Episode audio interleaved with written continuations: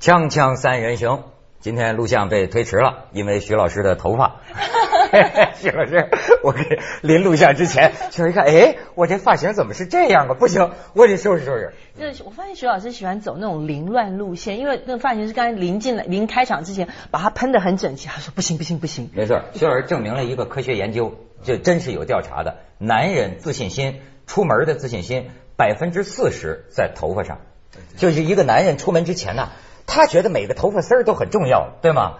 可是刚才你出去的时候来聊，就说明一个人生哲理，就是说啊，摊在自个儿身上的事儿比天还大。实际上看在观众眼里，谁管你几根头发，你知道吗？而且大部分人观众看中的是徐老师的才，哎，你那几根头发长什么样，可能大家不是本来就没几根，而且人家已经分析过，说我是假头发。你说这教授啊，原来我们学校有一个这也是文学的教授，哎呀，就你就能看到这一点。他呀，我跟你讲，三毛，这中间是地中海，两边是这样的嘛，就三根儿。他是拿胶水贴的，你你想，我们很难理解为什么，对吧？他就从左边就这三根珍稀的呀，搭到这边来，粘在这儿。你想想，他对一个男人他自己看来，他这三根儿。你的你的意思说文道就信心大有了，因为他一根都没有。这闻道叫六根清净，所以啊，看色咱这得看广美的，对吧？啊，不是广美，广美的头发也假的，不是不是广美。最我们节目组的最近都发现了，只要有广美这个大美女在我旁边，我的状态明显大勇啊！真的吗？人性啊，人性啊，你知道吗？所以徐老师今天一开头，你想说什么？没什么。一开头咱也玩一把这个性啊，咱也玩一把这个性感。我一看广美想起来了，当然咱要玩不跟他们一样，咱不玩那档次低的，咱要玩档次高的。高级的性感，徐老师导演给他们看看。哎呦我的妈！哎呦，广美，从来我怎么从来没看见过呀？啊！我的天哪，这是谁呀？天哪！你们是干嘛呀？帮瞧瞧，哎呦哎呦，你们是帮男人装这线条？哎呦，这一这意识不错，光美。其实人家这个这个设计，你瞧，这好家伙，后面还一只孔雀，你看。Oh my god！天哪！天哪哎呦，还放一遍。还有吗？我说导演。哎呦，光美，这这这是，嗯，把我看傻了，把我看傻了。这是最近男男人装嘛？稿费很高吧？没有稿费的啊，没有稿费的，而且还拍了两天两夜，拍的我命都快没了。而且那个时候摄影棚的大概只有三度那样的温度吧，然后大家都穿的大羽绒，就我一个人。这男人装是一个什么样的杂志？你看它的英文名字你就知道，叫做 For Him Magazine，简称 FHM，为了他的杂志，为了男人的杂志。我们没有付钱给男人装，就用这种方式给人家表示一下广告嘛。多多数大概就是那些打高尔夫球的、做生意的这些男的喜欢哎，听说听说这本杂志是我为什么？其实我在这边还是要讲，我其实对被我的经纪公司赶鸭子上架去拍了这这个杂志，因为他们告诉我说。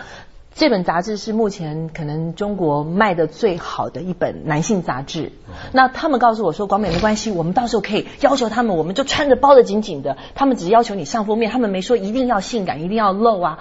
我说，那你既然要上男人装，你还得把你自己包紧紧的。你这个是既逃跑不了，你你上了男人装，人家意识上觉得说就得穿的越少越好。对，然后结果你不但讨好不了所有的观众，你更讨好不了男人装的读者。我跟你说，徐老师还不光是少数的这个这个什么打高尔夫的，这是全民性的。这个我最近呢、真是这个在你的意思，这个杂志在农民工当中也广泛流传？他要看，他也爱看广美啊，那谁不爱看呢、人性不是我我我不是说这个，我就是说呀、咱们还是关心社会，对吧？关心社会。最近徐老师有一个事儿可以关心一下，呃，跟你的这个什么身份、专业专业很有关系。嗯就是说呀，法国，咱们向往的国家，嗯，就他自己啊，呃所以每次讲起来都一往情深。啊不光我自己啊多少中国人民都去了呀，中国的中中国人跑那儿去啊。嗯嗯但是呢，最近法国出了件事儿，轰动全欧，你知道吧？然后呢，你你我给你，但是呢，说这件事儿之前，我想先给你们看一段咱们都很熟悉的早年间的一一段这个这个电视连续剧的画面，咱们来看一看。这里有个旧广告说，美国纽约什么克莱登大学愿给有志而无机会的青年函授，并给予博士证书。方鸿渐决定试一试。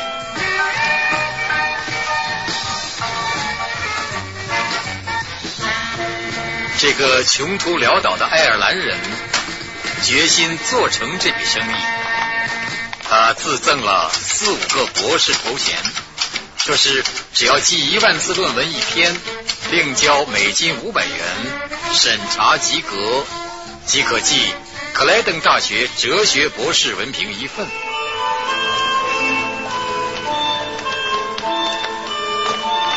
信纸上没有印学校名称。方鸿渐一看就知道是骗局，便回信说：“至多出一百美元，先交三十，文凭到手再寄余款。”并说随后尚有三十多同学将照此办法向贵校接洽。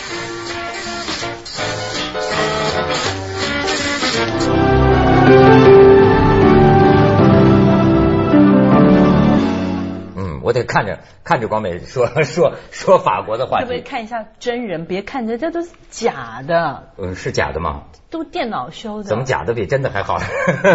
哎，我就讲最近法国呀，徐老师你知道吗？法国南部有一个土伦大学，这土伦大学呢，你就看你刚才这个方鸿渐这个了，围围城里方呃方鸿渐。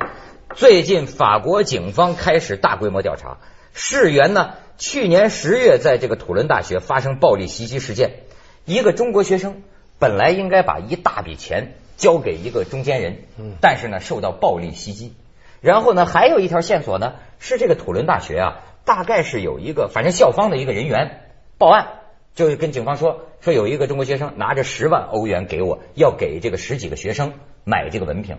这下调查大幕一拉开，好家伙！当然啊，我现在说中国使馆的人说这个事儿，警方调查证实之前，你也不能认为下结论先不下结论。可是呢，报道当中就说了，这个那土伦大学今年二月对行政部门进行调查，调查结果令人惊讶。统计显示，当考生为中国人时，考试过关率明显提高。不过听说这咱中国学生本来就考试成绩就比就比别的好是吧？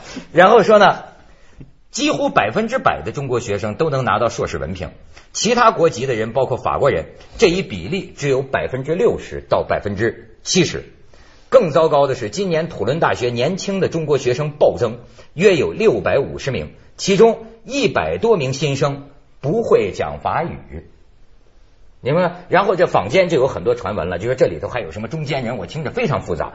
比如说是三千欧元，还有说是两千七百欧元就买一个文凭，有这个中间机构啊什么的，先收一千欧元算是押金，什么弄好了之后再交两千欧元，领着你直接注册去，就上学呀，拿硕士啊。哎呦，这个事儿啊，法国人都这，而且呢，这一调查发现，不光是土伦大学，现在在法国多个城市，法国警方都正在进行调查。冰山一角。这么时尚、这么浪漫的一个国家，竟然会贩卖这么不时尚、这么不浪漫的东西？不，这个是他们这个是老传统了。他呃，海外的学校有好多种吧，这、呃、有的是很名牌的，有的就是商业利益的所谓的野鸡大学，也不一定野鸡大学，甚至是一家同一家大学里边，它有很正规的 program，但是它有一些是赚钱的，特尤其是夏天的那种，嗯啊，它都是有有以盈利为目标的这种的呃 program，这种学校呃其实是很多的，这个不出奇的。它这个这个海外的学校的这种弊病啊、弊端呐、它也不定单单是钱买啊，有很多，比方说呃呃，香港是用英国制了，他们常常强调一个叫呃呃 incomplete rates，就是说不完成率。如果不完成，也就是说，如果你收进来一百个学生，最后有十几个退掉了，你的不完成率就是百分之十几嘛。嗯这个是一个不好的事情。嗯那你说，如果大家都在强调你不能有很高的不完成率的话，意思不就是让大家容易给别的人过关吗？你明白吗？这种还不牵涉到钱，这种就是说，因为经济利益妨碍学术公正，这个在海外很多。不过我想这里的问题就是说，我我觉得土伦那个事，土伦大学那个事情我们不知道哈，嗯嗯也许具体情况，但是普遍来讲，我想一个原因是什么？就是现在中国大陆的出去这些留学生啊，跟十几二十年前的有一个很大的变化了。嗯，那个时候十几二十年出去的是一批读书特别好的人，哎，而且呢，他们是在去的大部分去美国啊，去靠奖学金啊，家里没什么支持的。现在出去呢，有相当部分，还有一些是那种最好的、最 top，但有相当部分就跟香港的情况一样，是读的不那么好的，考不上北大清华，考不上国内好学校的。但是家里呢又有钱，嗯。父母做生意或者做官什么，这个时候呢就愿意让他们到海外去，嗯。几年好坏你能镀个金，拿个文凭回来，嗯。否则你在这里也学坏，嗯。而这些人出去以后呢，拿的是家里的资助的钱，跑到外面呢还在泡酒吧，马上买车啊，租很贵的房子，拼酒，有有些人过了几年回来什么都没有，交代不出，这种现象才普遍出现。在海外看到他中国大陆的学生有这个需要，呃他们就讲嘛，说是是去年还是前年，在英国不是也爆出一个事情嘛，就是五十个中国留学生被那个英国是纽卡斯尔大学嘛就开除，也是涉及纽开手，纽开手，呃，就是说是呃呃文文凭舞弊的这这种。嗯，光美，你有什么感触？不是前一段其实一直都有听到，像很加拿大也很多华人，那很多那个华人留学生常常被绑架，嗯，然后也常常被殴打，嗯然后打劫。其实就很多很多这样的人都是像那个徐老师刚才讲的，可能就是因为家里有一点点小钱啦，然后去到国外之后，不晓得是因为报复心理，还就觉得说我这么小，爸爸妈妈把我丢到国外来，其实我根本就不想来这里的。然后来了之后，他就摆阔装老大。然后就是呼呼朋引伴，来，我请你们去跳舞，我请你们去喝酒，我请你们吃饭。就是说，他虽然是一个穷学生，应该是一个穷学生，但是他的派头比谁都还还来的开名跑车。嗯嗯嗯然后过不多久就被盯上了，盯上之后就被人家绑架，绑架之后一查，原来他根本就不是富家子弟，他根本不需要富家子弟，但是他在国国外他就可以过得非常奢华的生活，在内地可能一台要两百万的跑车，嗯。到那边几十万就有了，对。对他来讲太便宜了。啊，所以我我我其实因为我自己没有留过学，所以我就有时候我都觉得说，为什么中国人这么喜欢留学呢？嗯哎，台湾人不喜欢留学吗？也喜欢呐、对呀、我我小的时候，欢往外啊跑啊。我我小的时候看着人家去留学，我特别羡慕，因为我们家比较穷。我我爸爸跟我讲说，广美，你如果有本事留学的话，我卖房子都让你去。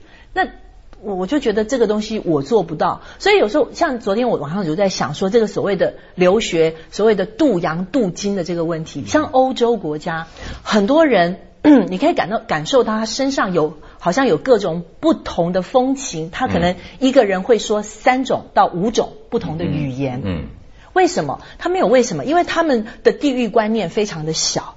从从意大利去荷兰，再去比利时，再到德国去，他就已经可以学三种语言了。可能就是跟着爸爸工作的关系、旅行的关系，甚至不用任何的原因，他们举家就迁到另外一个国家去像我们很多人又。会讲北京话，又会讲上海话，对不对？嗯嗯嗯。哎，徐老师，你也是啊，你这女儿在在外边留学啊，这一一一路还要读什么学位什么的，你你觉得呢？你作为一个父母亲，他呢，所以我们希望他们考进好学校，这个也是个原因。你如果进到好的学校呢，相对来说比较有保障。不是你当时为什么觉得他要出去学？那很简单啊，假如你在一个美国的好的学校读完了以后，你可以在美国工作，可以在香港工作，可以在中国工作。但如果你在中国最好的学校读完了以后，你基本上只在中国工作，或者最多在香港工作，你很难在美国工作。让他的选择变得比较多。就是这么简单。你如果哈佛毕业的话，他可以在中国工作；啊清华毕业在美国找工作就会很困难。就是说，你的选择的余地就会少一点。当然，这只是我们的一厢情愿，给他们创造这个机会。至于他们能走到哪里，这完全是看你自己的努力，压力也非常大啊。有时候我看出国留学的人在怨父母啊。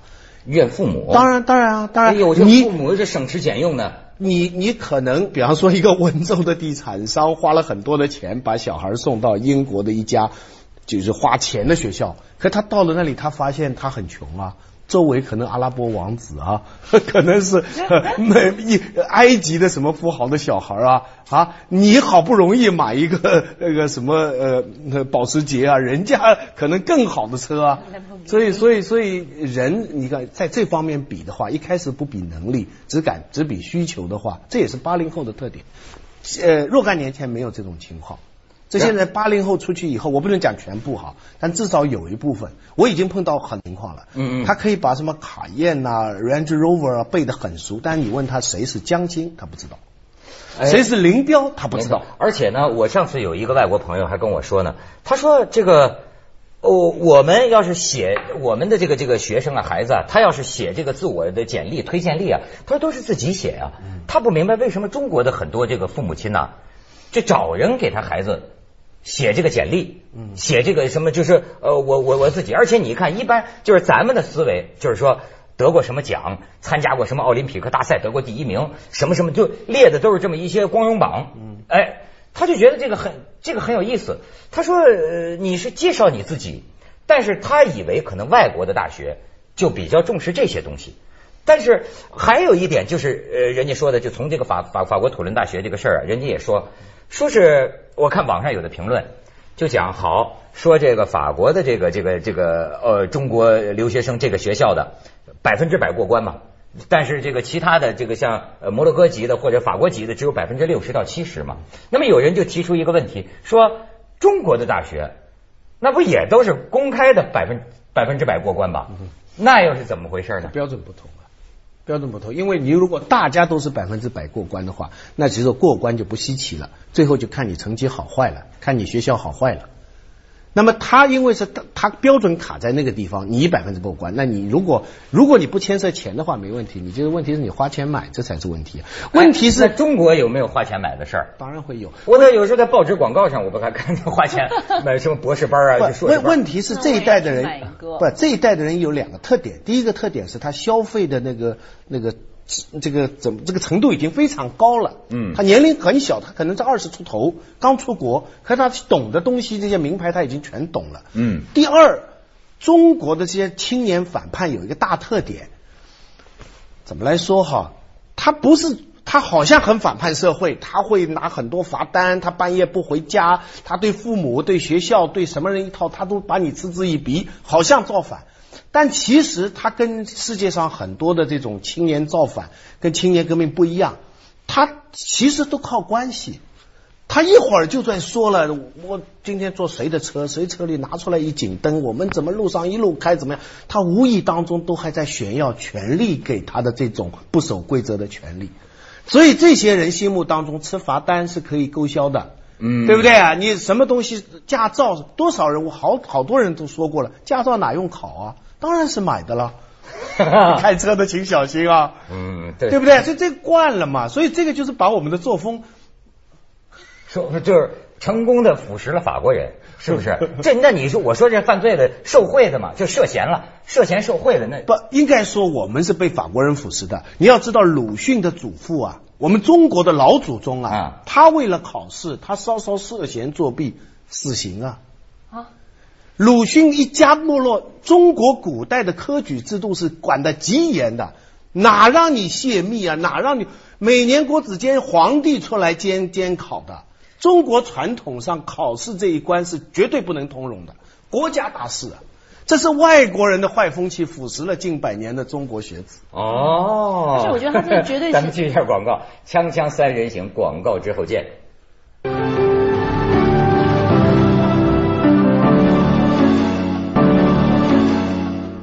你看哈，现在也有些人说说，实际上这些个很多孩子啊，出去之后，在外边儿就是精神上感到非常的这个寂寞。嗯，就像你说的，他们这个生活，我倒看到一个非常有意思的说法，有个留学生说，说人要有精神支柱。比如他说，有的人就是爱情，就是谈个恋爱，可是这个一分手，都会在国外啊给这个孩子带来就是说举目无亲的这种感觉，就崩溃了，就能。这不过这个倒是一历来如此，这从嗯。白先勇那一代开始，对不对？留学生在海外，芝加哥之死，这个这什么芝加哥之死？这他写的小说嘛，讲讲的 讲的那个那个学生在海外，嗯。就从郁达夫那个时候，再再早讲了，从五四开始，所以留学生到了海外，会特别想想念祖国，会想念家，会觉得自己孤单，然后呢，这种想念特别都是因为跟女生关系，哎而且特别敏感，是外国的女生要是看不起他，那就特别的伤心。特别是长得像中国人的外国人看不起他，日本人、韩国人看不起他，那就更加伤心。所以这个是这个倒不是新题目，那广美到欧洲去就是扬我国威了，对吧？让他们看看咱们对中国女孩子怎么老让巩俐在外面拍来拍去？没错，广美其实是有点欧有点欧化的。没事，我在北京奋斗奋斗行。我还要讲一下这个土伦大学。巩俐最近又拍了个什么电影？上海又在纽约演，他老演上海女孩，我实在外国人真的以为巩俐就是上海女孩吗？这真是外国人，这骗外国人是。对，徐老师太太才是上海女孩。哎，你讲土伦大学，我说他们这样的做法实在是非常短视尽力的一件事情。其实呢，因为中国崛起，大国崛起，所以很多外国的一些嗯、名牌学校也好，甚至于就是中等的学校也好，他们会。创造很多的各种不同的优惠条件，嗯来吸引中国的留学生。像日本，他们就会觉得说，呃呃，会保证你，就是说，呃，你毕业之后呢，我给你一年的时间留在日本，就是说可以拿所谓的居留证，让你找工作，然后会协助你帮甚甚至于帮忙你找工作，这样子才能够吸引更多的中国留学生来，对他们来讲也是创造他们国家的财富。那土伦大学这样子的一个做法，就是说创造几乎是百分之百的过关率。但是你要想到，你要想到一些没有拿钱去买学历的人，他们努力了四年的时间在那边。嗯想要拿到一个文凭，最后他被人家一竿子打翻一船一条船，说这就是这些学生，你这么在投诉，是吧就说你侵犯了我们嘛。对但是而且我觉得还有一点，当然咱们他拿了土伦大学的 文凭回来，人家说就灰头土脸的对全当你方鸿渐。克莱登大学的，而且啊，还有个法国人对中国人的观感，包括全世界人。当然，咱们现在对法国人印象也不好，是吧？他们也有时候也不地道。可是呢，我就想起前一阵儿这个什么圆明园，那个接下来为您播出走向这个蔡英文2010我也不知道现在他是那个钱的问题是怎么着了，但是就说你一系列的这种事儿啊，你说将来人家要跟中国人做生意，